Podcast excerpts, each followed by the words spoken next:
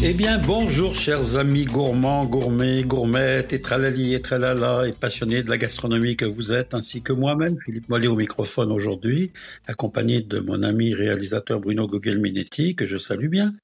Et nous sommes dans les 58, euh, hey, mon Dieu, la 58 passages, là, ça bouge, et puis euh, ben, on est déjà au 8 août. Alors que voulez-vous, c'est la vie. Moi, là, ce qui m'écœure, savez-vous, là, c'est quand je vais dans les magasins puis que je vois depuis le depuis le mois de juillet là, les, les costumes d'Halloween, puis les maintenant, bien sûr, c'est la rentrée des classes. On est à veille de voir les souffleuses. Ah, c'est pas nécessairement ce que j'ai envie de vous raconter ce matin. Eh ben, écoutez, je vais vous donner des nouvelles pour commencer de, euh, de mon jardin. Euh, vous savez qu'à Cité Fourchette, on est passionné de jardinage mais c'est pas toujours les résultats escomptés. Puis, ce qui me rassure un peu, et puis en même temps, ça me désole, c'est que j'ai rencontré des producteurs cette semaine, des producteurs agricoles. Je suis allé au marché Jean Talon, je suis allé différents dans des petits marchés en Estrie, Melbourne, Racine, tout ça. Puis c'est la même désolation, c'est une année catastrophique pour les cultures. Beaucoup sont inondés, c'est vraiment épouvantable. Ça, ça va amener des conséquences par la suite, mais on en reparlera un peu plus tard. Alors, donc, euh, je vous donne des nouvelles du jardin. Ben, les nouvelles sont que les chevreuils ont continué à faire leur avancée dans le jardin à un point tel qu'ils ont ah, eux ils mangent les feuilles de bétacarde, ils les coupent à moitié puis ils me laissent un, 2 cm de tige de bétacarde comme s'ils pensaient que j'allais faire des cardons à la moelle. Imaginez-vous donc les mots des chevreuils. Moi je suis à veille de prendre un fusil puis de tirer. Ah non, c'est pas vrai, j'aime trop les chevreuils. C'est pour ça que je les laisse faire. Hein? Tout le monde me dit, mais vas-y, chasse. Non, non, non, ça fait partie de la nature. Et puis, c'est beau de voir des chevreuils qui viennent brouter votre bête à carde et puis vos salades. Et puis, ainsi de suite, et ainsi de suite. Alors, finalement, pour vous rassurer, j'ai plus de fèves, j'ai plus de bête à carde, j'ai plus de salade. Euh, les, les, courgettes, ils, ont pas l'air d'aimer ça, les courgettes, les zucchini. Ils ont pas l'air, ils y touchent pas. Bon, il y a quelques courgettes qui restent. Les tomates, ben les tomates, ça a été difficile.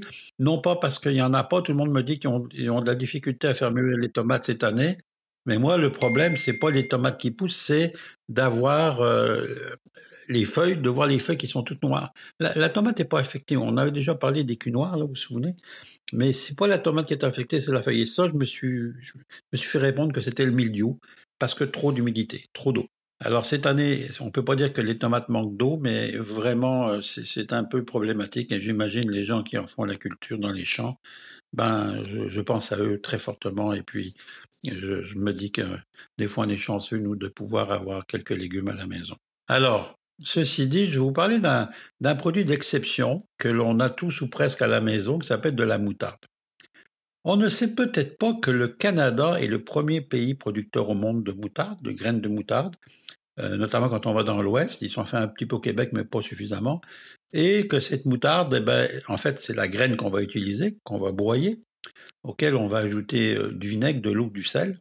Et c'est ce qui va nous donner la moutarde forte, communément appelée moutarde de Dijon. Pourquoi Dijon? Parce que traditionnellement, il faut bien le dire, avant qu'on le fasse au Canada, dans les alentours de Dijon, en France, dans la Côte d'Or, il se faisait, c'est là où on a commencé vraiment euh, euh, les, grands vinaigriers, les grands moutardiers. Et quand je dis beaucoup, parce qu'il y avait une, profession, on comptait jusqu'à une époque 50 euh, moutardiers, donc dans la région de Dijon. Donc vraiment, c'était une institution. Puis petit à petit, ben, la ruralité s'est éloignée, on a commencé à, faire des constructions, puis on a perdu des champs, puis on a perdu des plaines, puis on a perdu tout un tas de trucs. Et ce n'est plus le premier pays producteur, donc maintenant c'est vraiment le Canada. Même si on en fait encore un peu en Dijon et qu'on la transforme à Dijon parce qu'il se fait plusieurs moutardes euh, aromatiques justement transformées par des producteurs. Eh bien, c'est la compagnie Moreos qui est installée du côté de Laval, en fait, et qui est la transformatrice de bien de la graine de moutarde. Notamment, elle produit pour la compagnie Maille, qui est un des spécialistes en, en France. Donc, c'est incroyable de voir que Moreos produit pour Maille, la compagnie française. Hein. C'est quand même un, drôle de retour. Et euh, vous savez, des fois, moi, je suis allé visiter cette compagnie. Quand on rentre là, on ne peut pas respirer. Hein. Et ça me faisait penser à mon grand-père quand il nous parlait pendant la guerre 39-45 de, de, de, la moutarde, dont utilisaient les Allemands, en fait, euh, le gaz moutarde. Alors c'est très très fort, c'est très puissant, ça vous agresse même au, au poumon. Et euh, les gens doivent travailler avec des masques parce que c'est vraiment euh, de façon naturelle, hein, c'est très fort. Alors la moutarde, ben, après pour l'adoucir, ben, on va rajouter de l'eau, on va rajouter du vinaigre, on va rajouter euh, différents ingrédients, on va la couper. Et c'est ce qui va faire qu'on a différentes capacités de moutarde, dont la French, qui est une moutarde traditionnelle qu'on va prendre avec les hot ce qu'on appelle une moutarde douce. Alors, je voulais vous parler de ça parce que c'est intéressant dans nos gastronomies, souvent quand on fait des, des, barbecues, quand on fait des recettes, notamment la mayonnaise, ou quand on utilise la moutarde de Dijon, ben, de savoir que maintenant la moutarde de Dijon que vous allez utiliser, elle vient du Canada et qu'elle est fabriquée au Québec. Voilà pour la belle histoire, la petite histoire de la moutarde. Je vais vous parler de l'érable parce que ça reste, et bien sûr, mon arbre fétiche n'ayant pas d'olivier au Québec. Et euh, l'érable à sucre, euh, j'ai eu l'occasion cette semaine de parler avec des gens de RFI, Radio France Internationale, sur, euh, qui m'ont questionné pendant une heure et demie sur l'érable, sur ce qu'on pouvait faire avec, parce que ça reste l'inconnu pour les Européens encore. Ça reste un mystère, l'érable. Ça reste un produit folklorique qu'on voit, qu'on découvre et qu'on a souvent servi comme sirop pour la toux. Et aujourd'hui, ben, on ne sait pas que l'érable, euh, même si le Québec est premier producteur au monde, hein, 72% de la production mondiale est au Québec, eh ben, on ne sait pas que euh, on peut faire des tas de choses avec l'érable. Et les gens étaient surpris de penser d'abord qu'il y avait de l'eau d'érable qui était commercialisée, et ensuite qu'il y avait trois, de, on va dire, trois couleurs de l'érable qui passent du doré jusqu'au plus foncé, donc avec des forces respectives, étant des coulées qui dépendent évidemment de la saison. Alors moi, je leur ai dit, ben, vous savez ce qu'on peut faire aussi, maintenant c'est le temps des petits fruits, hein, il faut en profiter. Il y a quand même une belle année de bleuet cette année, même si les fraises, ça a été catastrophique, framboises, pas fort non plus, mais on peut faire des confitures. Et faire une confiture avec sirop d'érable et sucre, alors vous allez mettre moitié-moitié, c'est-à-dire que si vous utilisez, mettons, un kilo de fruits, vous allez mettre 125 millilitres de sirop et euh, je dirais la moitié en sucre. Donc vous ajoutez, mettons 60 millilitres de, sucre d'érable. 125 millilitres de sirop, 60, 60 euh, millilitres de sucre d'érable et vous allez mettre ça dans vos confitures. Et vous allez avoir des confitures d'une qualité d'une finesse exceptionnelle, et ça, j'encourage les gens à le faire. Si vous voulez parfumer, mettez une petite branche de sauge à l'intérieur de vos confitures quand vous les faites. Faites-les pas trop cuire, c'est des petits fruits. Vous les égouttez, vous laissez réduire un peu votre jus, vous les mettez dedans et vous pasteurisez, parce qu'évidemment, on veut garder nos moutardes longtemps. Euh, nos moutardes d'eau, quel beau lapsus. On veut garder nos confitures longtemps. Enfin, on veut au moins les garder pour cette année, donc euh, c'est intéressant. Alors, je vous suggère l'utilité de sirop de sucre d'érable pour faire vos confitures, vos compotes, etc. Mais c'est aussi pour prévoir le, le, de pouvoir gustativement apprécier vos confitures ou vos petits fruits durant la saison froide. Parlons de saison froide parce que c'est le temps. C'est le temps en ce moment de mettre au congélateur ce que vous pouvez faire au niveau des petits légumes. Et moi, dans ces petits légumes, je vais vous dire ce que je fais particulièrement en ce moment.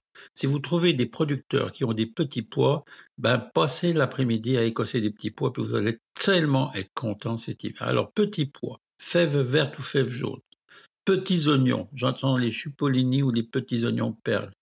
Faites de la ratatouille. S'il y a beaucoup de zucchini, que vous avez des tomates, vous faites la ratatouille. Vous la cuisinez et vous allez la congeler. Les tomates, j'ai déjà expliqué mes recettes chaque année, je le dis à Radio-Canada, je le disais tous les ans en 29 ans, ils en avaient marre, les gens, de m'entendre parler de mes récoltes de tomates maison. Mais ce que je fais, je pèle la tomate, je la presse, je la mets ensuite dans des sacs euh, fermeture, j'ajoute une cuillère à soupe d'huile d'olive et un petit peu de fleur de sel, je referme et je mets au congélateur. Je suis tellement content, vous pouvez pas savoir. Et tous ceux qui l'ont fait, mes amis et tous ceux qui me connaissent qui ont fait ça, me disent merci d'avoir fait ça. C'est d'une simplicité totale. Vous sortez ça l'hiver, vous avez votre tomate du jardin et là vous faites votre sauce tomate. Mon Dieu que c'est bon. Si vous moi je fais la même chose avec le pesto. Hein. Je fais la même chose exactement avec le pesto. Je prépare mon pesto, je fais exactement la même chose. Alors je le mets moi dans des papier film, je le roule un peu comme du beurre, je le roule, et je le découpe ensuite, et j'enlève simplement le plastique autour, puis je prends mon, rouleau de pesto que je mélange avec mes pâtes et ma sauce tomate maison. Ben, on n'est pas dans le frais frais, là, mais on est dans le froid froid, mais quand même, dites-vous que c'est vos produits de chez vous, de, de, votre jardin que vous avez récupérés. Alors, je voulais vous donner ces petits trucs conseils parce que c'est le fun de pouvoir avoir nos légumes, puis moi, je suis pas un fanatique de la conserve parce que je trouve qu'on perd beaucoup de vitamines, même s'il y a des gens, on perd de la couleur, on perd des vitamines, même s'il y a des gens qui n'ont pas le choix de faire autrement, mais ils s'en fait de la conserve. Puis tant mieux ceux qui sont capables d'en faire. Mais ceux qui ont la place, qui ont un grand congélateur dans le garage, dans le sous-sol, eh ben, faites donc vos petites réserves, puis vous allez être tellement content parce que vous allez voir que le prix des légumes, ça va être quelque chose bientôt. Allez, moi j'espère que vous allez passer une belle semaine. Ouais, je sais, la température, c'est pas terrible, c'est pas dire. Mais que voulez-vous, c'est, faut vivre avec, on n'a pas le choix cette année. En tout cas, régalez-vous. Moi, je pense à vous. Merci d'être là. Je vous aime et je vous apprécie grandement. Philippe Mollier au microphone. À bientôt. Bye bye.